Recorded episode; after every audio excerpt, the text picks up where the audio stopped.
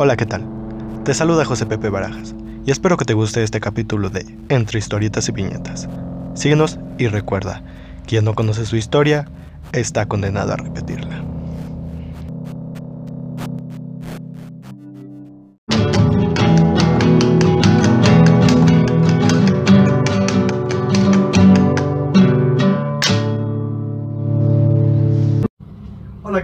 Soy José Pepe Barajas Y yo soy Gaby Barajas. y somos Entre historietas y Viñetas. viñetas. Y bueno, no hace falta decir de qué estamos hablando. Esta es la segunda parte de México 68. 68. ¿Qué creyeron? ¿Que iba a decir Tlatelolco? No, ya no. Pero bueno, eh, como recordarán en el episodio pasado, acabamos hablando precisamente de los líderes estudiantiles. De Precisamente. CNH, recordemos del Consejo Nacional de. Huelgas. Sí, para que no haya pierde. Y precisamente retomaremos con los personajes, ¿te parece? Así es. Estábamos hablando precisamente, ah, se me pasó decirles, este tema estoy citando textualmente la fuente de, de Los Angeles Times, Ujú. este artículo, que precisamente hizo un, una, hasta ahora sí que investigó sobre qué fueron de los líderes. Continuando con esto, empezamos con Luis Tomás Cervantes Cabeza de Vaca. ¿Qué, ¿Qué te da risa? O sea, eras de los que se formaban con los nombres de los estudiantes, o sea, si estaba, ya sabes, ¿no? No podía faltar el típico Serafio o... Nunca conocí a alguien así. Serafio, Serafio, ¿qué pinche nombre es ese? Ah, bueno, antes de comenzar con... paréntesis, nunca quisimos ofenderte. Exacto. Serafios, Sí, y hay un Serafio Serafio por aquí, viéndonos, no, no es personal. Te quiero, Serafio. Bueno, pero ¿qué nombre por aquí antes de empezar? Qué curioso. Un nombre Curioso, que hayas escuchado. El más extraño, vaya. Es que no sé, tenía compañeros con apellidos de frutas o verduras. En la secundaria Ah, tuve bueno, una sí, amiga era- que se apellidaba Limón. Limón, un saludo, Saludos, ¿no? sí, sí, aún me recuerdas. También había un compañero que se apellidaba Chicharo. ¿Chicharo? Sí, de verdad. Como el chicharito. Bueno, ese era Bueno, su sí. apellido, entonces pues el sí. chicharo. Son como de los más peculiares, pero bueno. Este. Bueno, Ah, ¿no vas a preguntar? Bueno, como es costumbre, nadie me pregunta, ¿verdad? Así que creo que uno de los nombres que extraños que yo recuerde ha sido. Pues Maximiliano, creo que nunca apenas hace, bueno, todavía en el ¿Se apellidaba o era su No, nombre? qué pendejo. Su nombre. Ok. Bueno, creo que en cada capítulo me va a pendejar, ya vayas acostumbrado. Bueno, o sea, no es raro, extraño, más bien era extraño porque no había conocido a alguien. Ah, no, ya encontré uno del el kinder, ok, del kinder. que era, precisamente era Malillani. A Ok. mí en ese entonces yo lo recordaba como extraño, ¿no? Y hasta el momento no he conocido a alguien que tenga el nombre. No, no sé, pero No, creo que es un poquito más común, ¿no? Pero bueno, ya no Ya. nos ahondaremos más en ese tema. El tema que nos concierne es el 68 y, como bien Cabeza decía, de. Cabeza de Vaca. Cabeza de Vaca fue delegado de la Escuela de Agricultura de Chapingo. Chapingo. No se me dio risa. Ante el Consejo, un saludo a la gente de Chapingo. Ante el Consejo Nacional de Huelga. Tenía 25 años de edad en 1968 y era señalado como uno de los líderes en este aspecto más radicales de, de este movimiento. Ok. Una de sus, entre varias cosas que se le acusaba, era de haber izado una bandera roja y negra en pleno zócalo. La verdad no tenía conocimiento de que esto se haya pasado. Lo que provocó días más tarde que las autoridades organizaran un, auto, un acto público de desagravio. Ok. El 27 de septiembre de 1968, después de un mitin en Tlatelolco, cayó en manos de la policía y fue enviado al campo militar número 1, donde sufrió tortura y varios simulacros de fusilamiento. O sea, Oh. imagínate. Sí, o sea, imagínate el impacto psicológico que eso tuvo en él, o sea. Aquí también dice que tres años más tarde entró a trabajar a, a Conasupo. Ok. O sea, ya entró al gobierno Ajá. bajo la dirección de Jorge de la Vega Domínguez. Pues, Que precisamente, perdón, este individuo había sido representante en el 68 del gobierno ante el movimiento estudiantil. ¿No te parece raro esto? ¿No te parece eso ¿No te curioso? parece eso curioso? Es que Exacto. hablando ahorita del apellido, creo que por ahí todavía anda por ahí. No sé si es un diputado, la verdad no tengo el dato exacto, pero cabeza de vaca me suena familiar. Sí, Creo de hecho el apellido, ah, hay muchos, no sé si sean Familiares, familia, porque ajá. pues sinceramente el apellido se me hace Sí, poco no es muy común. común. Ajá. Aquí por ahí podría haber o puede ser simple casualidad, ¿no? Claro. Mm, casualidades no existen en la política mexicana. Ah, buen punto, buen punto. Ok, siguiendo con esto, eh, decimos que quien lo contrató fue un representante del gobierno en el 68, Ok. donde el general, ah, perdón, de ahí pasó a ocupar un cargo en la subsecretaría forestal, o sea, ya burócrata se hizo aquí el representante del CNH. Estuvo dos años en la selva lacandona, y es aquí cuando el general José Hernández Toledo, de quien hablaremos precisamente más Más adelante, sí. lo detuvo y acusó de tráfico de armas, el hijo de la chingada. A ver, más adelante conoceremos ese personaje y lo van a odiar tanto como yo. Y también fungió en su carrera política como con- consultor de la CEDESOL, la Secretaría de Desarrollo Social. Ok. Lamentablemente murió en abril del, de 1900, ¿eh? del 2013. Sí. Ok. De ahí nos vamos con Roberto Escudero, Ajá. estudiante de filosofía y tuvo una militancia espartiquista que lo acercó mucho a el ya conocido José Revueltas, es escritor si no me, me equivoco, Sí. y al pensamiento marxista radical. No haber estado en Tlatelolco el 2 de octubre lo salvó de la cárcel, así que enfrentó el derrumbe del CNH y el levantamiento de la huelga. Ok. Como bien lo dijimos, no fue detenido. Debió exiliarse en Chile en el 69, más bien del 69 al 71, a causa del ambiente político imperante en los años. ¿no? Sí, claro. Después de la masacre de Tlatelolco, Escudero se encargó de planear la reconfiguración del CNH, compuesto por Marcelino Perayo, Federico. Emery y Ángel Verdugo. ya de ellos. Ajá. Además, con Gerardo Estrada redactó el manifiesto, sí, manifiesto a la Nación el 2 de octubre, con el cual se puso fin a la huelga estudiantil el día 17 de ese mismo mes. Lamentablemente, esta persona también falleció en septiembre del 2016. Ujú. De ahí seguimos con Pablo Gómez Álvarez. Me parece actualmente es diputado federal y miembro del partido Morena. ¡Oh, Morena! O sea, vaya, no hace falta. Sí, ok. Ok. Ok, veremos Aquella tarde del 2 de octubre, en la Plaza de las Tres Culturas, pensó que no llegaría a cumplir los 22 años. Gómez era presidente de la Sociedad de Alumnos en la Facultad de Economía y ya desde los 17 militaba en el Partido Comunista, o sea, de temprana edad. Ya tenía, ya tenía carrera, empezó su carrera política. Cuando los Manos Blancas, que era como también se le conocía al Batallón Olimpia, abrieron fuego a mansalva contra la multitud que enloquecía la plaza, intentó buscar una salida en la amplia terraza del tercer piso. Recordemos que todo esto, el principal, así que la zona cero fue el edificio Chihuahua, ¿no? Edificio Chihuahua. Desde donde los oradores habían pronunciado sus discursos. Antes de refugiarse en un departamento del quinto piso, vio a varios compañeros, con peor suerte que la suya, caer bajo el fuego asesino. Las balas rompían los cristales, despedazaban las cortinas, hacían llover pedazos de yeso. O sea, sí, recordemos que todavía hasta la fecha hay varios impactos. Quedó como zona de guerra prácticamente Tlatelolco. Estaba tirado en el suelo cuando lo agarraron agentes precisamente. Permaneció como muchos estudiantes más y individuos que precisamente tal vez no eran estudiantes, preso durante más de dos años en el penal de... Hay que hacer un hincapié en eso. May- Una parte de todo ese grupo fue enviado a la penitenciaría de Lecumberri. Así es. Al salir de la cárcel ingresó al Comité Central del Partido Comunista y más tarde fue líder nacional del PCUM, que era el Partido Social Unif- no, Partido Socialista Unificado de México. De México. Se graduó en 1975 como economista y desde entonces ha sido diputado federal en tres ocasiones. Fue, ya tiene esa larga experiencia, como bien lo decíamos, fue miembro del Consejo Nacional del PRD y como dijimos al inicio, miembro de Morena. Ok. Entonces, sigue vivo. Ok, sí. De de ahí pasamos con Luis González de Alba. Le decían el Lábaro. Era estudiante de psicología en la UNAM Oh, y presidente de la Sociedad de Alumnos. Cuando el batallón Ilum- Olimpia, perdón, Olimpia irrumpió en el edificio Chihuahua, masticó las páginas de su agenda, el mano blanca que lo, más bien, perdón, detuvo, o sea, dentro de ese se puso. sí, para no dejar rastros, ¿no? Uno de los integrantes del batallón que lo detuvo le quitó los zapatos. Vio cómo a otros compañeros corrían con la misma suerte, más bueno, peor, porque les dejaban sin ropa. Ok. Pensar que los militares hacían esas cosas para evitar que los estudiantes pudieran escaparse le pareció ridículo. Pues sí.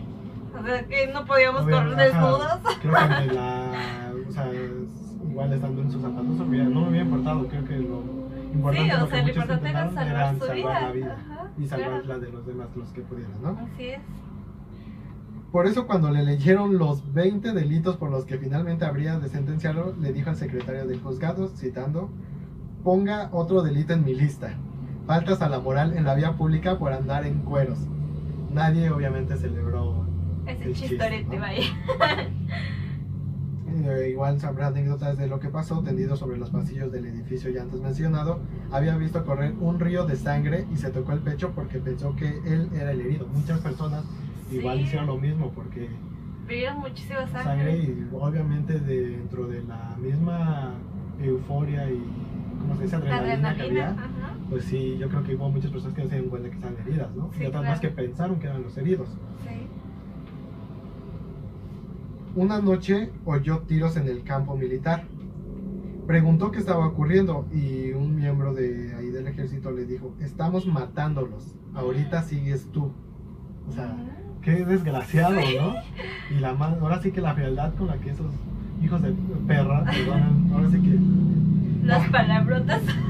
Sí, así. Es que tampoco quiero insultar a los perritos. No, por eso. Son amor. Sí, son, son amor. O sea, imagínense, o sea, sí, o sea. Y durante ese tiempo permaneció en Lecumberri, en el que permaneció más bien, escribió una novela testimonial, Los días y los años, ahí por si quieren leerlo, lo que se convirtió en un texto imprescindible para la comprensión del movimiento estudiantil. Después del 68 ejerció la docencia universitaria, la divulgación científica y la literatura y el periodismo. De hecho fue colaborador de los diarios Uno más Uno y La Jornada. Lamentablemente también falleció en el 2016. Mm. De ahí seguimos con... Seguimos, ¿eh? seguimos con Gilberto Guevara Niebla. Se afirma que fue iniciativa suya y del ex estudiante del Politécnico Raúl Álvarez Garín el 2 de agosto de 1968 que se creó formalmente el Consejo Nacional de Huelga. Como ya lo habíamos Ok. mencionado en Ajá, los sí, primeros sí, días. es de los- ajá. Fue representante de la Facultad de Ciencias Biológicas de la UNAM. Él estaba en el tercer piso del edificio Chihuahua aquella tarde del 2 de octubre en la que ya sabemos qué pasó. Desde su posición, sin embargo, era imposible advertir la maniobra que estaba realizando el ejército durante los primeros minutos eh, y el pánico de la multitud le pareció inexplicable. Sí, pues obviamente no, Sí, ellos no sabían lo que estaba pues pasando muchos realmente se sacaron bueno, de sí, onda. de hecho nadie. y nadie sabía qué estaba pasando realmente. Ujú. Vio solamente una gigantesca ola humana que rebotaba uno a otro lado de la plaza. Cuando volvió el rostro, encontró frente en sí el cañón de una ametralladora. Un militar le destrozó el esternón de un culatazo. Con las manos en alto y la nariz pegada a la pared, se le prohibió volver la cara mientras abajo el tiroteo y los gritos iban cobrando la intensidad. Al salir de prisión, realizó un posgrado en educación en París y poco después un doctorado en Londres. Mm. Fue maestro universitario y fungió durante algunos meses como subsecretario de Educación Pública durante el sexenio. en el- ay, perdón, se me fue ese dato en que gobierno fue secretario de Educación Pública. Actualmente colabora en varias publicaciones y, vean esto, participa como parte del equipo de Andrés Manuel López Obrador. Mm. Bueno. Sin comentarios. Sí, la verdad es que desconozco si actualmente todavía siga formando parte del equipo. Sí. Igual sí, igual no. De aquí pasamos con los últimos tres miembros, que son Salvador Martínez de la Roca. El 27 de agosto- de agosto del 68, más de 400.000 personas se congregaron en el Zócalo, como bien ya lo habíamos mencionado, Ujú. para exigir el cumplimiento del pliego petitorio que el CNH había dado a conocer semanas atrás. Al día siguiente, Salvador Martínez de la Roca, el Pino, fue detenido junto con otros 10 estudiantes por la policía. Al igual que muchos estudiantes, como bien lo decíamos, y presos por el movimiento, fue encerrado en Lecumberri dos años. Ujú. Seis meses y nueve días, perdón. O sea, do- dos años, seis meses y nueve días fue su condena. Ok. Durante su estancia en la cárcel hizo deporte y gracias a los grupos de estudios organizados por Luis González de Alba, vean nada más, Raúl Álvarez Garín y Eduardo Valle, entre otros, se educó políticamente como militante de izquierda. O sea, creo que la mayoría lo optó por ese... Por Sí, obviamente porque lo que imperaba era solo un partido y una fuerza que era la derecha, entre comillas, ¿no? Claro, sí, porque pues ya venían de, de este movimiento que pues a lo mejor muchos unieron a la política desde un punto para mejorar las cosas, ¿no? Claro. Ya después pues, quién sabe qué pasó. Lo que que es que al obtener su libertad de la Roca estudió antropología, cursó una maestría y también un doctorado en sociología. Trabajó en la Universidad de Guerrero. También fue miembro fundador de la revista Punto Crítico y fue miembro de la agrupación Convergencia Comunista 7 de enero. Ma- años más tarde fue jefe del departamento de difusión del Instituto de Investigaciones eh, Económicas. Fue este, jefe del Departamento de Difusión del Instituto de Investigaciones Económicas de la UNAM. Me parece que ahorita es miembro del PRD. Seguimos con Marcelino Perello, representante de Facultad de Ciencias ante el CNH y militante de la Juventud Comunista. Perello se contó entre los pocos líderes estudiantiles que no fueron arrestados tras los sucesos ocurridos. Había pasado esa tarde, diaria de después, diría, perdón, después, escondido en un departamento al sur de la ciudad. Al tener noticia de la matanza, se refugió en el domicilio de Andrés Caso Lombardo, que junto con Jorge de la Vega Domínguez figuró como representante del gobierno en las pláticas del CNH. Ahí ofreció una conferencia de prensa en la que afirmó, citando, es un principio, en un principio los soldados habían disparado balas de salva. Ok. Entre estas y otras actuaciones más o menos públicas en lo que solicitó que los estudiantes regresaran a clases, ah, pusieran en entredicho su imagen, todo este tipo de cosas que empezó a actuar. Pero ello era distinguido porque se desplazaba en una silla de ruedas, ah, perdón. Pero ello era distinguible porque se desplazaba en una silla de ruedas. Esa fue la razón por la que en la puerta del periódico Excelsior la policía confundió al escritor Juan García Ponce con él y lo trasladó a Tlaxcoape. Tlaxcoaque, perdón, a principios de 1969. Con la ayuda de diferentes grupos, cruzó la frontera por Tijuana y permaneció más de 10 años en el extranjero. Primero en Rumania, le seguiría España. Volvió a México en el 85 como investigador y profesor de matemáticas por parte de la Universidad Autónoma de Sinaloa. Lamentablemente murió en el 2017. Mm. Y para culminar esta barra de los líderes, tenemos a Eduardo Valle Espinosa. Una miopía galopante le valió el apodo del búho. O sea, me podrías decir también el búho, ¿no? En 1968, con tan solo 21 años de edad, fue uno de los tres representantes de la Facultad de Economía ante el Consejo Nacional de Huelga. Antes que nada, un saludo para todas las facultades ya antes mencionadas, ¿no? Ok. El 2 de octubre, cuando la metralla comenzó a caer sobre ya la mencionada Plaza de las Tres Culturas, logró colarse en un departamento ya de mencionado edificio Chihuahua.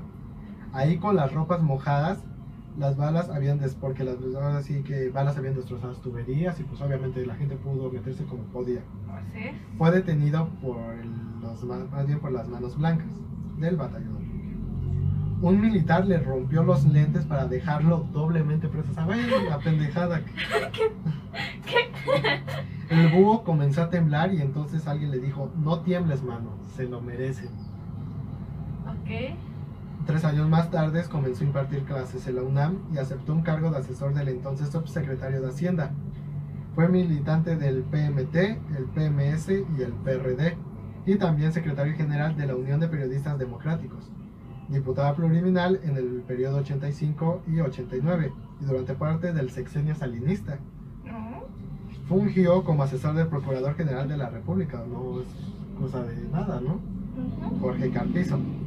Después de denunciar la venta de plazas en la PGR y realizar investigaciones que eh, vinculaban el tráfico de drogas con las altas esferas del poder, tuvo que huir del país. Vivió en algún lugar de Estados Unidos y lamentablemente murió en mayo de 2012. O sea, hay muchas anécdotas muy impresionantes. Obviamente, cada persona que estuvo en la Plaza de las Tres Culturas tiene una Ah, historia sí, les tenía que que contar, contar. como es uno de los hincapiés que hemos dicho. Sí, Por claro. ahí ya lo dijimos.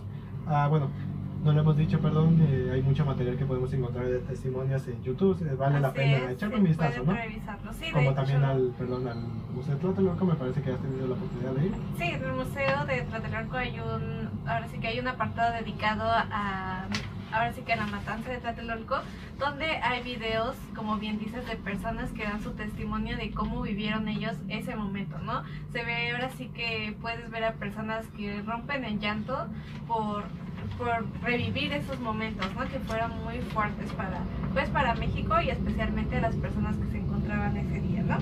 Y ya retomando un poquito más otra vez el movimiento, pues Sí, precisamente para igual recordar nos quedamos en la del CNH y el pliego petitorio. Así es, y eh, también eh, recordar un poquito sobre la marcha, ¿no? Que se dio con el rector Barros Sierra. Y pues Pero sí quería... espérame, creo que ya te está. Antes todavía hay un punto antes que tocar.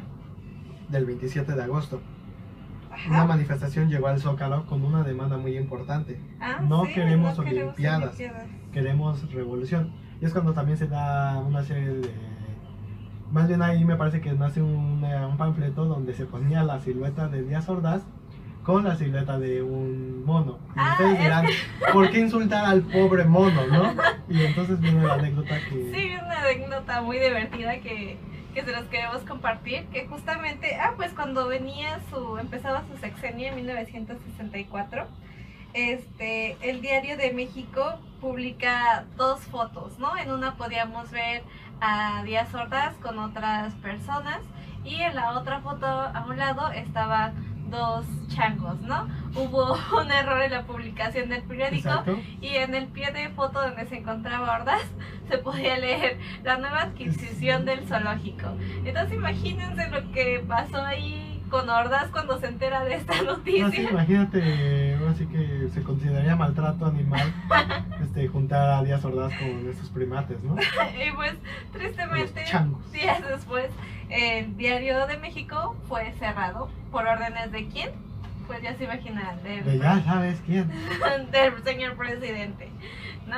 Y pues esa fue la anécdota, entonces pareciera curioso, no sé si tenía algo que ver con ese incidente que durante las marchas de 68 cuando se empiezan a publicar, como bien decías, estos panfletos, pues carica- caricaturizaba Carica- Caricaturizado. a este Ordaz, pues con una cara de un chango, ¿no?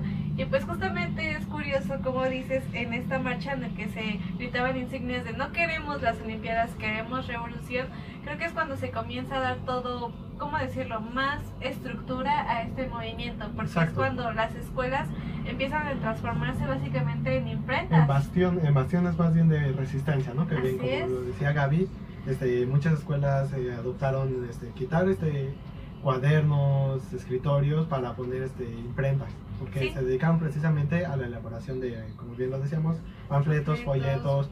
Eh, la cuestión era dar a conocer el mensaje que ya se estaba empezando a conocer en la capital y en distintos puntos de la República y, ¿por qué no?, en partes del mundo, porque como bien recordamos, ya habían periodistas, reporteros que habían llegado meses atrás para cubrir los juegos próximos a celebrarse, ¿no? Claro que sí, las Olimpiadas.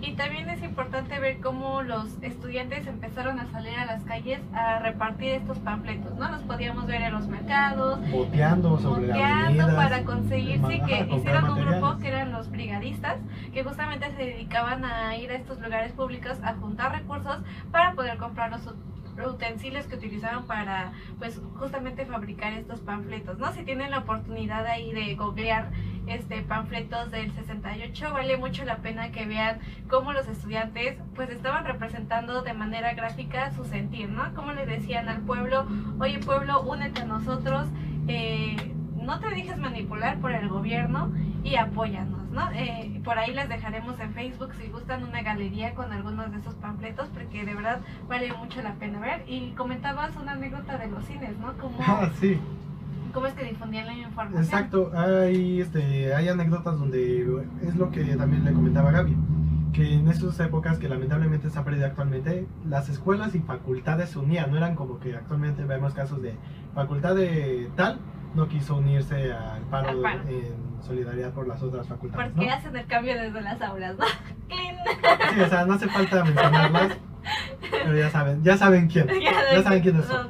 Pero esa es la cuestión a lo que vamos del 68. Todas las facultades unieron. O sea, yo tengo conocimiento en esto, pues te puedo apoyar con esto. Y así fue como de diferentes en este rubro de que tenían conocimiento de cine y elaboraron pequeños mensajes para precisamente tenían la astucia de poder meterse a los cines, a los teatros, pero en este caso a los cines y proyectar esos mensajes. O sea, cuando la gente iba a ver su película, le aparecía este día tal, eh, únete al meeting para que se convoca por la CNH para dar a conocer tal, tal punto. Pero esa era la cuestión, que todos se unían y de alguna manera lograban dar el mensaje, no se quedaban como, ah, se nos cerró, hay policías en las calles, ¿cómo podemos dar el mensaje? Ah, pues en el cine, o ah, hay que repartir los folletos, ah, pues en cines, teatros, nos metemos de alguna manera y empezamos a repartir. A repartir. Sí, de hecho, este también algo que se volvió muy icónico en esa época es que cuentan que cuando tomaron las instalaciones del IPN, los estudiantes pudieron salvaguardar los camiones. Entonces los camiones se volvieron ahora sí que íconos en este movimiento porque ayudaban a transportar a los estudiantes y desde ahí podíamos verlos desde arriba de los camiones eh, con sus altavoces diciendo pues cómo iba a ser el movimiento, qué es lo que pedían y desde ahí pues repartiendo panfletos, ¿no? También es algo muy, muy curioso en, en, este, en este movimiento. Y también lo que decíamos, ¿no? De las marchas, que también algo que no sabía era que en esos tiempos se tenía que pedir permiso para ir a la... increíble que parezca esto era cierto, o sea, tú tenías que ir con papá gobierno y decirle, oye, no seas malito, déjame decirte unas cuantas groserías, ¿no? Y demostrar mi inconformidad. Ajá, y de hecho justamente en este, en esta marcha, en la que ahora sí que quisieron, ahora sí que quisieron hacer un plantón en el Zócalo, recordemos, lo hicieron sin permiso, ¿no? Y justamente muchas eh, personas que seguían el movimiento les decían a los dirigentes, oye, ya pediste permiso porque no podemos hacerlo. Ay, no. Y, ellos decían, pues es que ¿por qué tenemos que pedir permiso para poder expresarnos libremente, ¿no? Entonces no pidieron permiso, se fueron al Zócalo y de hecho todavía... Eh, dijeron que iban a tener un plantón, ¿no? Recordemos, porque ya se acercaba el informe presidencial de Díaz Ordaz. Pero vaya sorpresa, ¿quieres contarnos qué pasó la noche de ese día? Pero ya te estás adelantando. Ah, bueno, de la del 27 de estamos, sí. retomando esa donde se consignó la, la fuerza más bien de no queremos Olimpiadas, queremos revolución. En la noche salieron los tanques de guerra, ¿no? No podían faltar.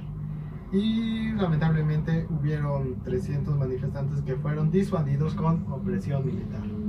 Así es, de hecho las narraciones de las personas que estuvieron ahí cuentan que vieron cómo tanques salían del Palacio Nacional, o sea, era lo que ellos mencionaban, prácticamente ya los estaban esperando, o sea, Exacto, sí. ya iban ahora sí que contra todo y con todos, vaya, de hecho, este por ahí sí pueden buscar en YouTube, hay una una transmisión que hacen desde Chapultepec, me parece que es Televisa, y entrevistan a varios chicos que se encontraban en ese momento, ¿no? Y me pareció curioso eh, lo que dijo una en particular, que cito, Dice, no somos guerreros, somos estudiantes, que el pueblo entienda que somos sus hijos, somos la juventud.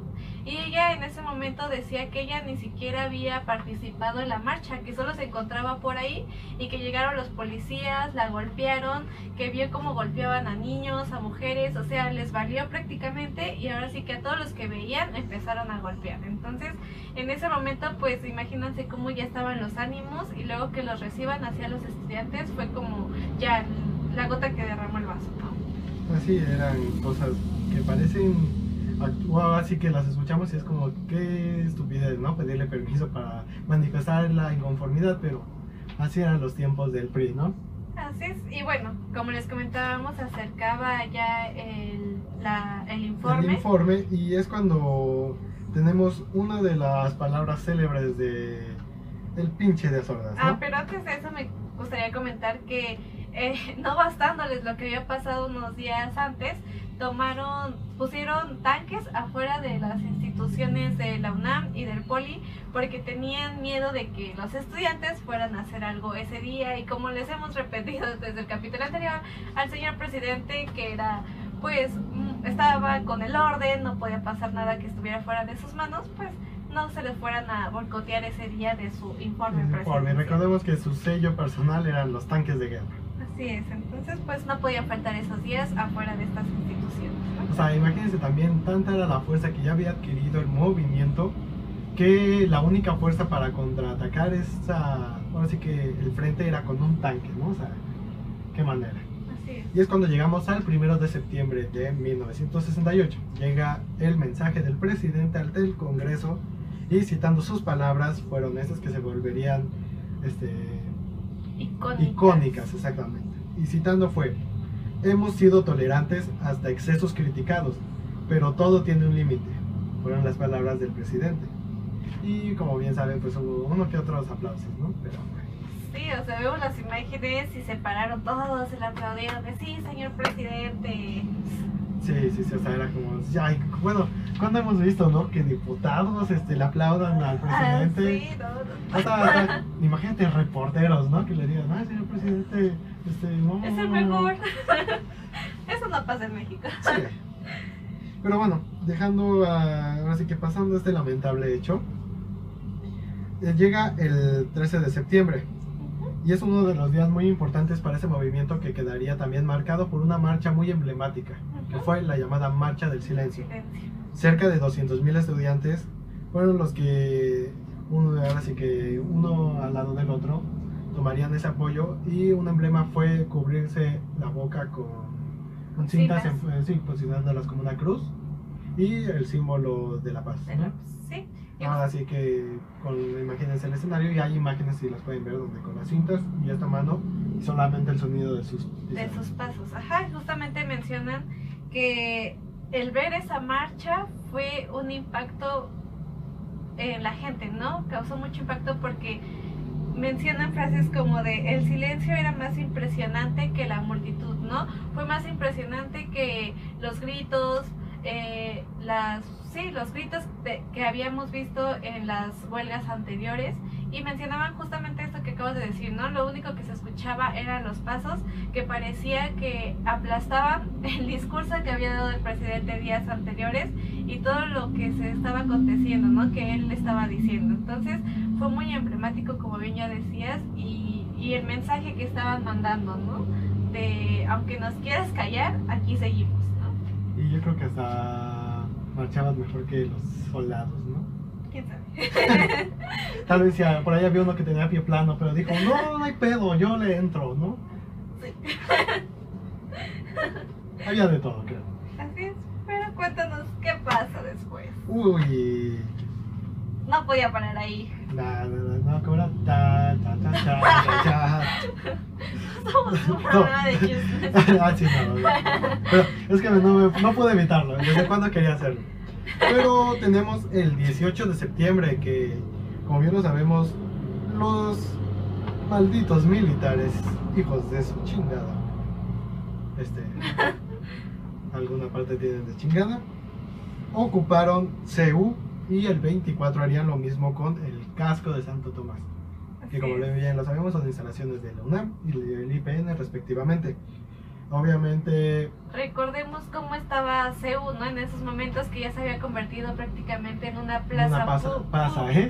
una plaza pública donde los estudiantes cuentan se juntaban ahí a organizarse, a tener las asambleas, donde comentan que los estudiantes hacían fogatas, tocaban la guitarra y justamente donde se hacían estas juntas donde eh, se me se me estaba pasando comentarles este como detalle curioso que mencionaban que como bien ya les habíamos dicho los dirigentes pues traían esta ideología pues comunista y entonces pues imagínense estaban con más personas que no compartían su ideología y pararse ahí enfrente de ellos a decir no pues fíjate que el comunismo esto y la gente le decía oye oye concretito no que decían de- decían que esa frase se volvió muy icónica entre ellos porque era así como de concretito, dime qué vamos a hacer para la marcha de mañana, cómo vamos a actuar, ¿no? No les importaba qué ideología tenían, lo que la gente quería, bueno, los estudiantes que estaban en el consejo era pues respuestas y acciones, ¿no? Entonces era lo que venía al caso que se use que había convertido en uno de los pilares importantes de este movimiento y pues imagínense que llega el ejército, toma y empieza a romper pues los utensilios que estaban utilizando para hacer los panfletos como ya les mencionábamos que era la forma que habían encontrado para pues informar a la población para de lo que estaba voz, pasando exactamente, Ajá. o sea, ya saben cómo es la fuerza bruta, ¿no? Lo único que lo que razón es rompiendo cosas. así es Y no podíamos darles el beneficio de pensar porque serán militares. Bueno, no, eso que, no, no, bueno, hay militares que se hacen bien su labor y son Sí, sí, personas pensantes, ¿no? Así Pero en es. ese tiempo, refieren a esos mismos que hicieron los destrozos y la ocupación de Seúl, no pensaban. Y es ahí, como bien los decía Gaby, hubo destrozos, se destrozó material y duraron precisamente, eh, bueno, en el caso de Seúl, estuvieron hasta el 30 de septiembre, que es cuando es. deciden finalmente irse. También recordando que todo se debió a- gracias al rector que estuvo presionando al gobierno. O sea, sin importarle que seguramente ya tenía... eh, represivas por parte del gobierno que bueno de hecho no te acuerdas en una serie que vimos que se llama si pueden verla eh, que la hizo el canal 11 pues mencionan justamente pasa en esta escena a la que va el presidente y le dice oye calma a tus estudiantes no porque esto no puede estar sucediendo y no puede suceder que tú los estés apoyando o incitando no incluso le dijo que a que hagan este tipo de movimientos. Pero pues el rector se mantuvo firme y como bien dices gracias a a esa presión que metió fue como lograron sacar a los a las tropas, ¿no? Porque estaban incidiendo en la autonomía de la UNAM, o sea, que fue algo que también les pegó mucho a los estudiantes de cómo estás metiéndote a una institución que es autónoma, ¿no? Y era lo que el rector defendía. Sí, y bueno, bien lo que nos decías acerca de esos temas que tocó también esa serie, otra... Ay, bueno, como bien les decía, la del 11, si no me equivoco, es Tlatelolco Verano del 68, de Carlos Volado, es egresado de la UNAM precisamente, y si pueden, si más bien tienen la oportunidad de verlo, por favor véanlo, porque es un buen material, está muy bien estructurado, ya que Carlos Volado sí trata de cuidar que el hilo histórico este, vaya correcto. Ah, Tiene otras producciones también por parte de Canal 11. Está la serie Los Minondo, que también Ah, es muy sí, buena, también. aborda desde la conquista, más bien desde ya el virreinato hasta el- la muerte de Zapata.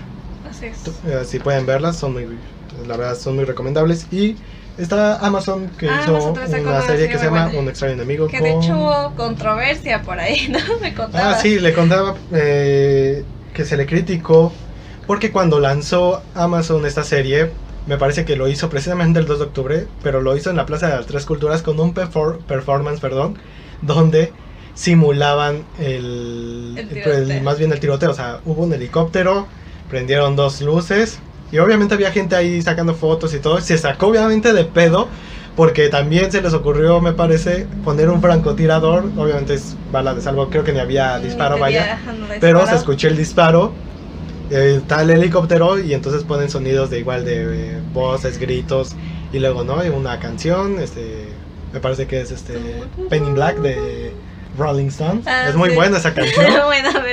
Y, o sea, pero obviamente la gente dijo, ¿qué carajos está pasando? O sea, obviamente yo hubiera estado ahí y de repente Sí. veo esto y me saco de onda. O sea, ¿quién se le ocurre? Pero bueno, sí, o sea, hubo mucha se gente que se quejó que era una gran idea promocionar la serie con, con ese, performance. con ese performance. Pero bueno, Pero retomando, véanla, sí, véanlo. Retomando lo que estábamos diciendo, eh, el ejército desocupa Seúl el 20, el 30, perdón, Sí, sí. Y es cuando llegamos a la fatídica fecha del 2 de octubre. Y para empezar a dar cómo se iniciaron, este, ahora sí que la bitácora de aquel día fatídico, Así es.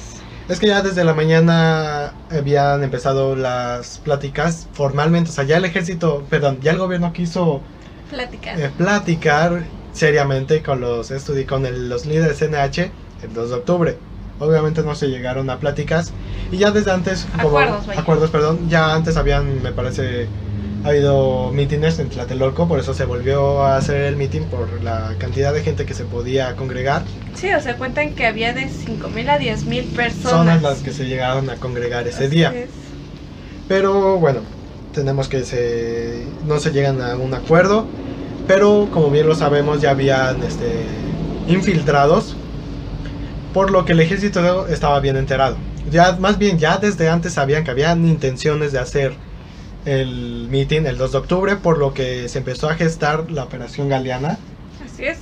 cuando eh, se ocupa el batallón Olimpia, que si no mal recuerdo, el batallón Olimpia se creó, y lo han dicho oficialmente, exclusivamente para la protección de las instalaciones y los atletas en los Juegos Olímpicos. Así es. Esa era su función.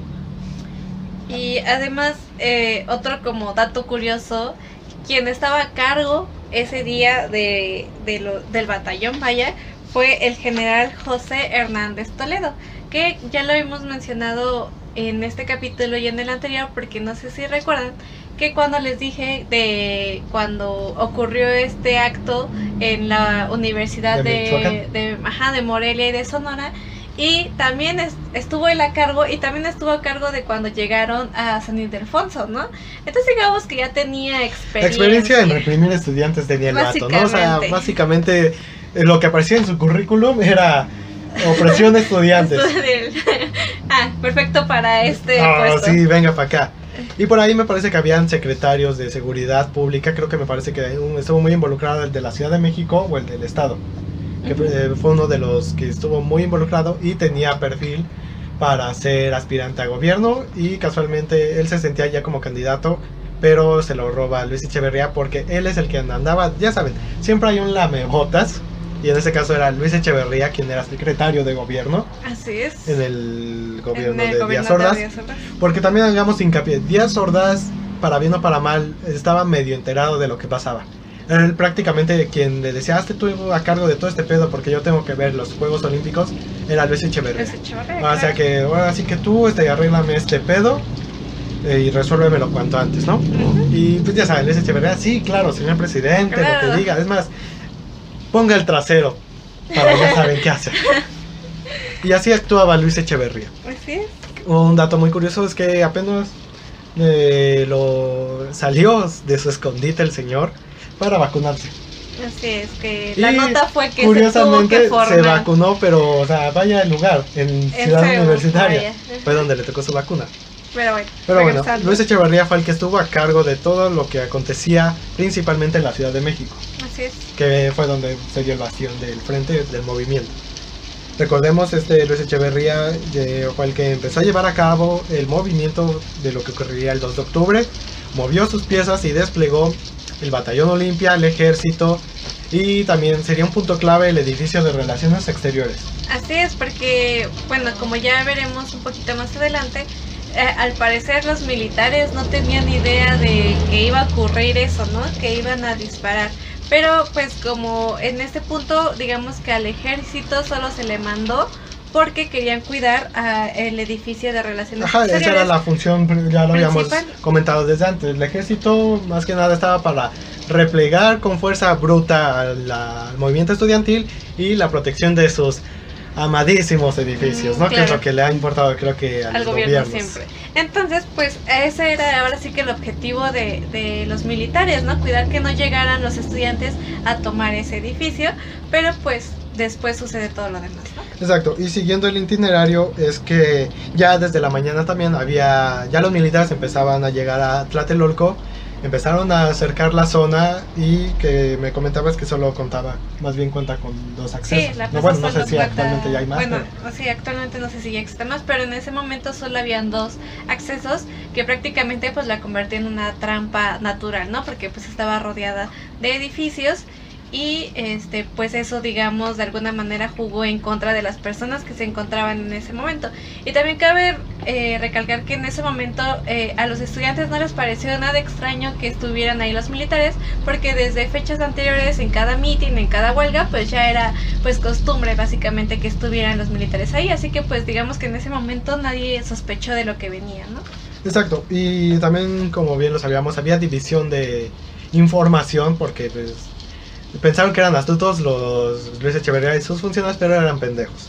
Porque se dividió el batallón olimpio y el ejército, no tenían una comunicación, comunicación. Y de hecho esa era, también era la función, o sea, unos planeaban sus cosas y el ejército fue como que, va a sonar chistoso, pero la carne de cañón en la Pues sí, operación de Galeana. son los que mandaron de frente Y los que tenían la verdadera protección era el batallón Olimpia, porque ya se empezaban, ellos empezaron a desplegar en el tercer piso del edificio Chihuahua, que como ya lo hemos mencionado, fue donde tendría, eh, se eligió ahí porque los dirigentes tenían una mayor visión para poder hablarle a los simpatizantes. Así es.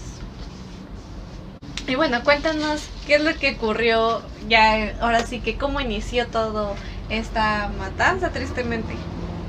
Sí. Eh, citando un artículo que me encontré muy bueno, si tienen la oportunidad de leerlo completamente de la CNDH, bueno, de México, la Comisión de Derechos Humanos, Empieza así. El 2 de octubre de 1968, en la Ciudad de México, se suscitó una terrible matanza ocurrida en Tlatelolco en la Plaza de las Tres Culturas, provocando la muerte de más de 300 personas. Fue la brutal culminación de delitos que podrían ser considerados contra la humanidad, obviamente, perpetrados desde el gobierno de México en contra de los estudiantes a lo largo de ese año, caracterizados por las detenciones masivas, arbitrarias e ilegales que se realizaron durante este periodo, y por la planificación detallada y el alto grado de entrenamiento de las fuerzas represivas que participaron en los hechos. Así lo han calificado los sobrevivientes de ese movimiento, quienes exigen que a los responsables se les juzgue por genocidio, que como bien lo conocemos, no se ha dado una sentencia a ningún responsable. Exacto.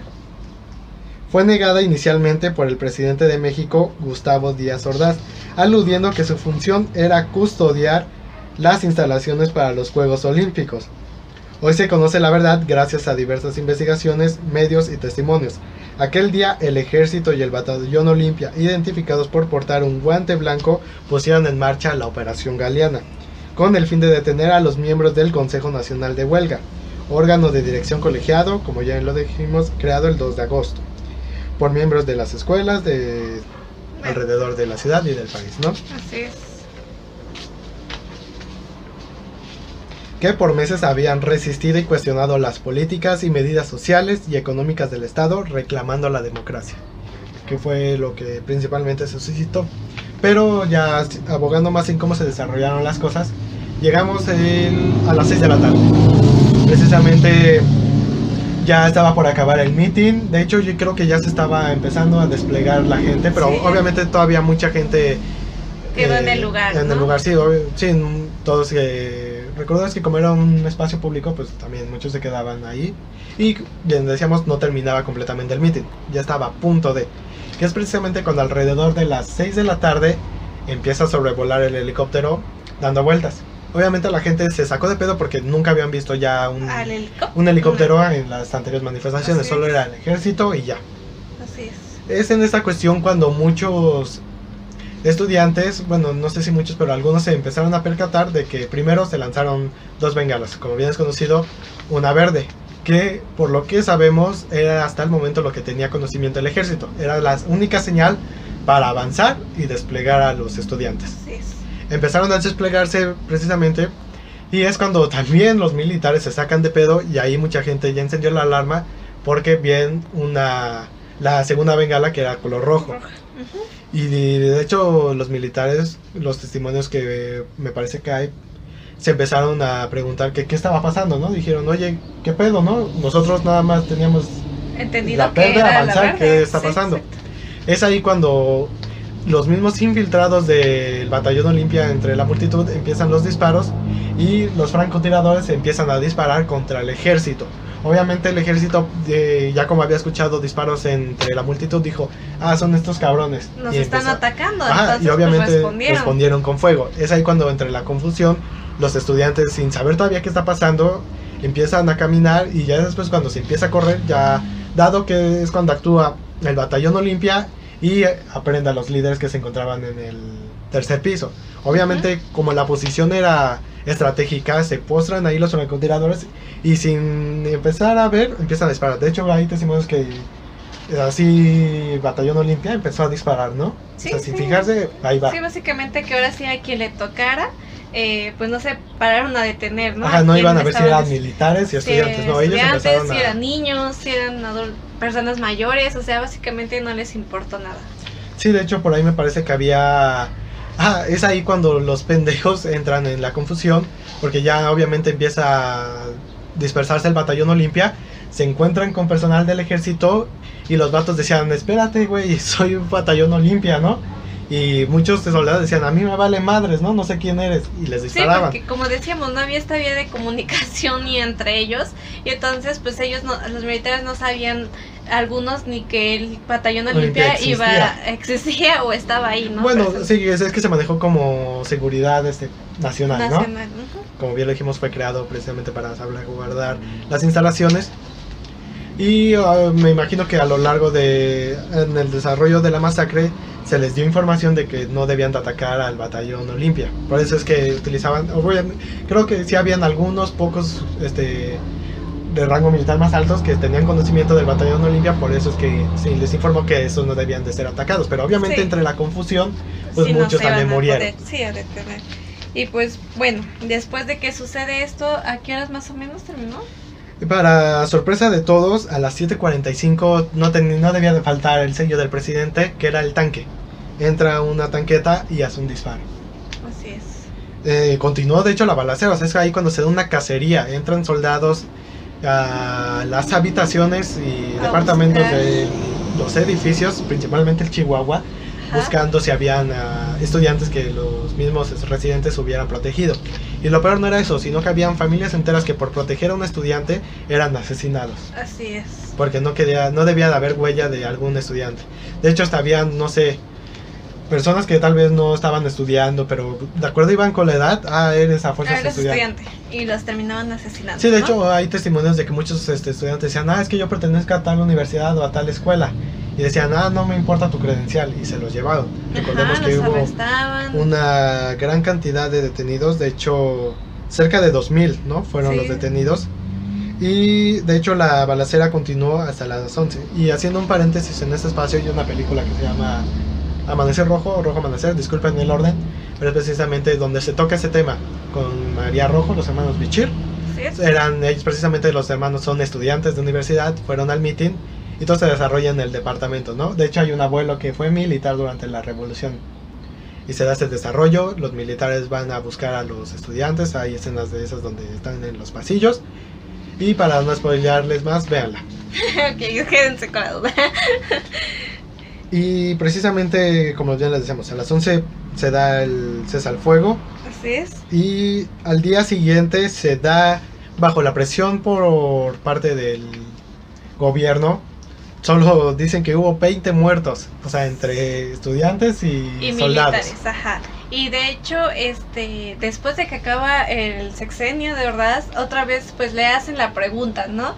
De que cuántos muertos en realidad había, porque pues nadie le creía que solo 20, ¿no? Y todavía se atrevía a decir que sí, que se había equivocado, no habían sido 20, habían sido 40 personas, lo cual no fue cierto, pues tan solo en una anécdota que cuentan de una señora que estaba buscando a su hijo por las ventanas, dice que llegó a contar 60 personas en un en un espacio, o sea, había muchas más personas y se calcula que fueron más de 300 personas y justamente todavía hasta la fecha de hoy hay muchos que se encuentran desaparecidos, Desaparecidos. de personas que nunca O sea, sus familiares los encontraron.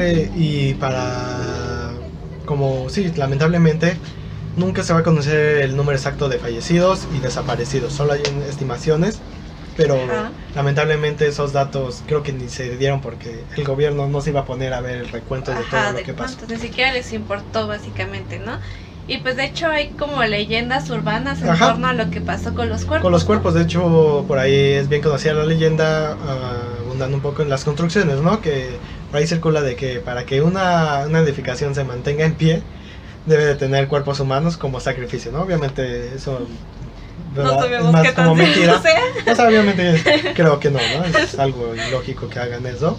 pero bueno. Pero se mantiene esa leyenda y precisamente es a lo que vamos. Estaba precisamente por las Olimpiadas, se construía el metro, Ujú. se estaba terminando de construir y para las terminaciones de las demás líneas está esa leyenda de que los cuerpos de los estudiantes fueron ocupados para ser enterrados en las instalaciones de las líneas del metro.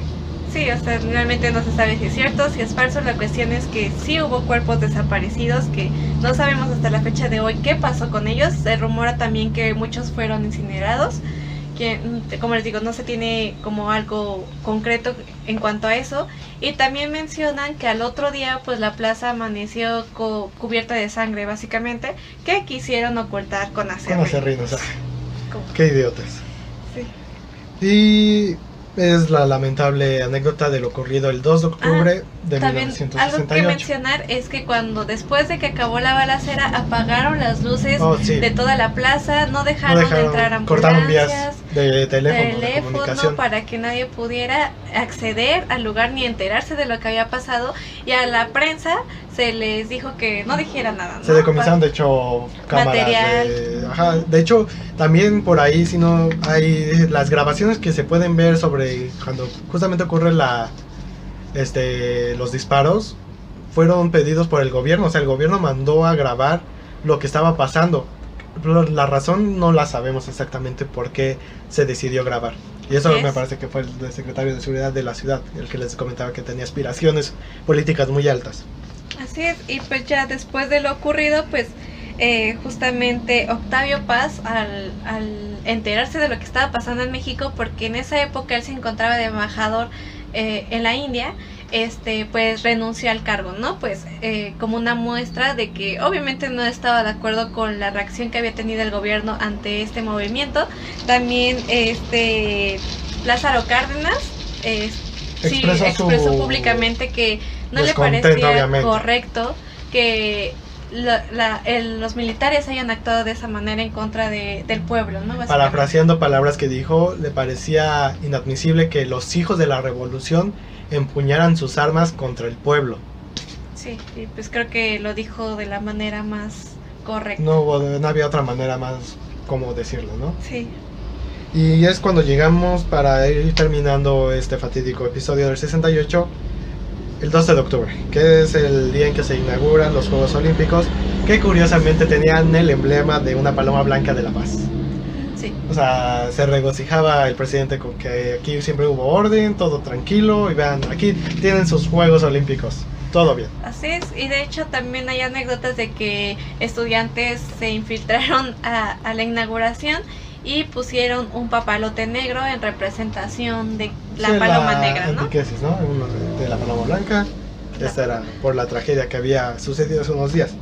Sí, pues también pues recordar que en- al final de su sexenio también le tocó inaugurar el mundial y que la gente le chifló, no, sí, básicamente pues ya no le parecía que él estuviera al frente del país por todo lo que había ocurrido. Y de hecho, como el karma existe, ya hasta de- en ese momento para la inauguración de México 70 llegó, creo que en helicóptero ya porque tenía problemas, ¿no? Sí, tuvo de salud. cáncer de colon y pues en 1979 fallece, ¿no? Como bien dices, el karma tarde que temprano llega a las personas al parecer, ¿no?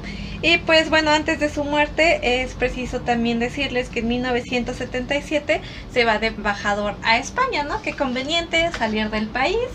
Y pues en una entrevista que le hicieron antes de irse dijo estas palabras, cito, a España se va un mexicano que tiene que no tiene manchadas las manos de sangre.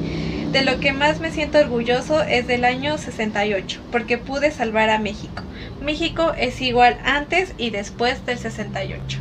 O sea, palabras muy fuertes que dice que básicamente sí, como lo dice, no se no no se arrepiente de cómo actuó en el 68 porque pudo salvar a México.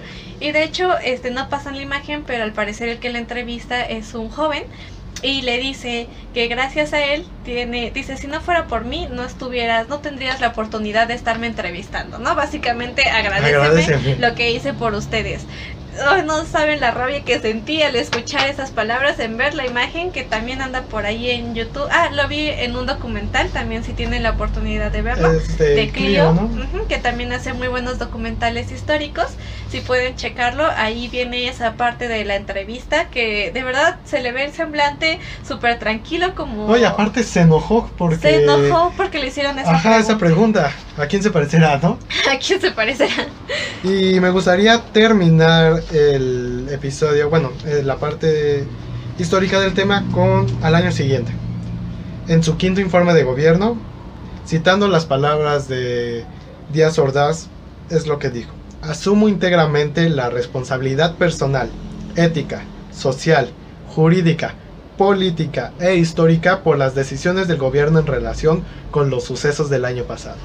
Obviamente todo el Congreso se paró de pie y duró mucho tiempo aplaudiéndole, ¿no? O sea, se escuchaba Sí, se escuchaba. la algarabía que sentía todo el Congreso por esas palabras, ¿no?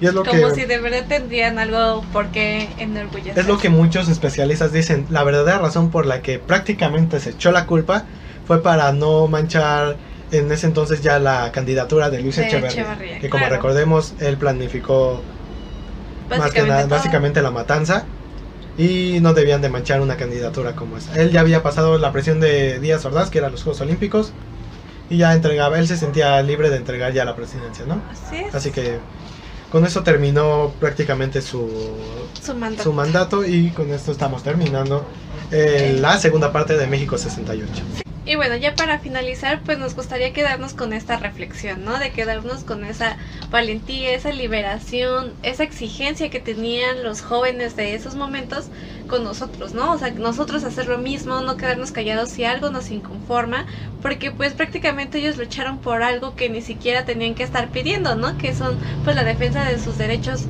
como personas, ¿no? Entonces, pues creo que con eso me quedo en este acontecimiento y pues sí, nunca quedarnos callados con lo que nos inconforma, ¿no? Claro, y es lo que acontecimos y escuchamos en lo ocurrido en el movimiento del 68, en México 68, que fue la unión de todas esas clases y sobre todo diferencias de edades, por así decirlo, que se juntaron estudiantes, mamás, papás, abuelos, todos para mostrar esa inconformidad que como ya lo mencionamos antes, generaciones no habían podido demostrar precisamente porque vivían con un miedo constante y una presión de parte del gobierno. gobierno, claro. Aparte que el ánimo estaba muy decaído porque habíamos, eh, bueno, si había, México había vivido una revolución, este, exteriormente había pasado una primera guerra mundial, una Así es. segunda guerra mundial y aparte todas las crisis que repercutieron en el país. Así que los ánimos también la gente no tenía como que esa valentía a flor de piel. Así es, pero pues con eso hay que quedarnos, ¿no? De que alzar la voz y también poner atención en lo que está pasando más allá de México, ¿no? Ya lo hemos visto, eh, lo que pasó también en esa época, lo que estaba ocurriendo en Cuba, por ejemplo, y hoy, ¿no? Lo que está pasando, por ejemplo, con Colombia, ¿no? Que también están pasando por momentos muy difíciles y que pues también les mandamos toda nuestra solidaridad, fuerzas Y un fuerte y un abrazo. fuerte abrazo, claro. Sí, los panas colombianos, como bien lo han visto en noticias y periódicos, vive una... Una época muy difícil. Sí, básicamente, ¿cómo se dice? Una dictadura. Sí. Bueno, no dictadura, pero ya una... pres- Represión una represión política. Exacto, gobierno. muy importante. Su presidente en cuestión pues está manejando mal las cosas, está asesinando gente que es lo peor. Sí, ¿no?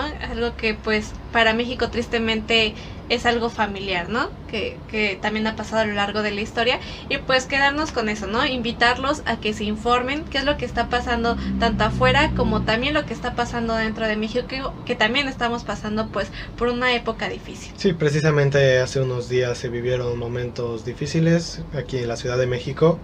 Hubo un accidente, como Mm, bien lo sabemos. no No, no perdonen por la palabra, no fue accidente, fue negligencia Sí, sí, en sí. el metro. Las autoridades no hicieron su trabajo y lamentablemente ocurrió esta tragedia que no vamos a abundar en lo ocurrido porque vamos a respetar a todas esas personas que perdieron la vida, a sus seres queridos Les y mandamos un, fuerte abrazo, y nuestra nuestra solidaridad. solidaridad, nuestro pésame, por supuesto. Y también estamos con las personas que se encuentran hospitalizadas, esperando, les deseamos nuestros mejores deseos y esperando su pronta recuperación. Sí, pues más que nada que se haga justicia, ¿no? Que Exacto, Que como bien lo vimos en, el, en este capítulo, en esta segunda parte más bien, fue que autoridades encubrían a otras autoridades. Y parece increíble que en esta época todavía se siga utilizando ese un aviso, recurso. ¿no? Ujú. Que se ha expuesto los puntos en los que falló y una persona también por propia, este, ya de planos, en este caso por vergüenza, reconocer, ok, fallé. Y lo menos que puedo hacer por el momento es este, Asumir dejar, dejar mi cargo y asumir lo que conlleve, ¿no?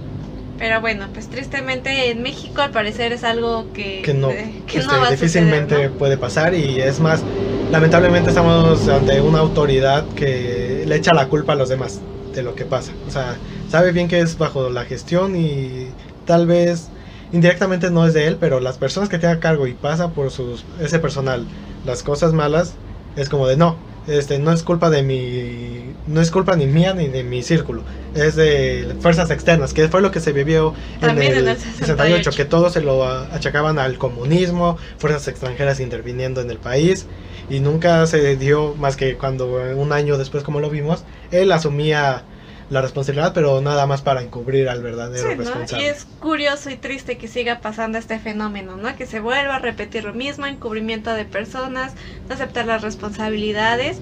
Y bueno, pero como población creo que lo que nos queda es informarnos y más que nada en esta época en la que se acercan las elecciones y entonces es es crucial que nos informemos para tomar un voto responsable, ¿no? Eh, pues igual les hago la invitación a que se informen porque a veces no sabemos ni qué partidos están en coalición, ¿no? Y que qué pasa, si votas por un partido, pues indirectamente ese voto también se va para otro partido, ¿no? Entonces los invitamos a que se informen y que sepan qué pasa si hay eh, mayoría de un partido entre los diputados, en la cámara, ¿no? Que se informen y sepan ahora sí que las repercusiones que va a tener, pues que un partido tenga más votos que los demás, ¿no? Sí. Lo ideal sería que fuera equitativo. Sí, perdón, bueno, hace unos momentos dije que señalé como presidente está asesinando, o sea, no, directamente no, pero bajo su gestión hay persona que con como tiene la autoridad de portar un arma, que estamos hablando de me parece que es la policía, Está ejerciendo esa fuerza sobre sus ciudadanos, que es a la gente a la que deben de proteger. Y es algo que el presidente de alguna manera no está poniendo ya un alto en esa cuestión. Se está permitiendo. Sí, hablando de Colombia, ¿no? De lo Colombia, exacto, sí. Ok, bueno, con esa reflexión nos quedamos. Los invitamos a que se informen porque, como bien decimos, Quien no conoce su historia está condenado a repetirla. Es lo que siempre les decimos en estos capítulos que han iniciado. Hacer hincapié. Y precisamente recuerden lo que está pasando, lo que ha pasado y lo que puede pasar si no se actúa de las maneras que se deben hacer. Precisamente tocando el tema electoral. Estamos ya a la vuelta de la ah, esquina sí, de las elecciones. días Y es lo que los invitamos. Hacemos- los invitamos a ejercer su derecho a voto principalmente, que sé que hay mucha gente que ya está cansada de que siempre es lo mismo. Se vota y al parecer nuestro voto resulta un poco insignificante y no es cierto. O sea, el votar es muy importante. Se ha demostrado que por eh, las elecciones del 2018 llegó el presidente que ahorita tenemos, así que no es cosa como ficticia. O sea, el voto es muy importante. Hay que salir a votar y sobre todo ejercer un voto responsable. Es. Están, están las plataformas, precisamente compartimos ya en la red de Facebook de Entre Historietas y Viñetas, una manera eficaz de conocer a los principales candidatos de sus localidades. Se me hace una Ajá, muy buena sí, herramienta. Es una buena herramienta, este, la chequé hace rato. Y sí, o sea, te, te metes y metes, te dice que ahora sí que por cuáles diputados puedes votar por tu entidad y vienen sus propuestas, eh, este, su escolaridad y, Y por qué quieren ganar. ganar Exacto, eso es muy importante. Y sobre todo es eso, o sea, hacer válido nuestro derecho al voto. Y no se queden con eso de que no va a servir para nada. No, claro que sirve. Sí. Hay que, precisamente vivimos tiempos en los que una fuerza tiene la mayoría de la Cámara de Senadores y Diputados. Es importante regularizar eso, porque si no se toman acciones que la gente ya no puede participar ni alzar la voz porque ya no tienen Ya pasó la oportunidad, esa oportunidad. Ajá, que Y por eso- pues ahorita son, es buen momento, Se ¿no? necesita regularizar esa situación para que no haya una jerarquización de, en esas cuestiones. Así es, y pues ya sin nada más que agregar, esperemos que les haya agradado esta serie de videos, este especial de México el Está 68. hecho segunda parte. Segunda parte, este, ya saben, como siempre les dejamos las referencias por si quieren informarse más. Ya les comentamos que hay muy buenos documentales acerca del tema. Y pues creo que con eso nos quedamos. Mandamos algunos saludos Sí, que un quedamos a saludo. deber. es, este, quiero enviarle un saludo a mi compa Eduardo García, que ya le debía también este saludo. Espero que estés bien, compa. Y otro saludo a Jorge Kennedy porque nos ha estado apoyando Sí, a lo largo de este proyecto. Gracias. importante desde el inicio. Así, Así que un saludo para ti, Kennedy. y sin más por agregar, me parece que. Ah, bueno, un saludo también a la, A la familia, familia materna, materna. un abrazo. Espero que estén viendo este video. Y sin más por agregar, ahora sí, es la hora de despedirnos. Sino antes recordarles que estaremos cada. Esta semana más bien se va a hacer el especial, se va a lanzar una semana después de que el primer capítulo, en la segunda parte. Bueno, ya lo estarán viendo. y la continuidad de cada 15 días. Nos estaremos viendo por este espacio. Así que yo soy José Pepe Barajas. Yo soy Gaby Barajas. Y recuerden, quien no conoce su historia está condenado a repetirla. Suscríbanse y síganos en nuestras redes sociales. Sí, hasta luego.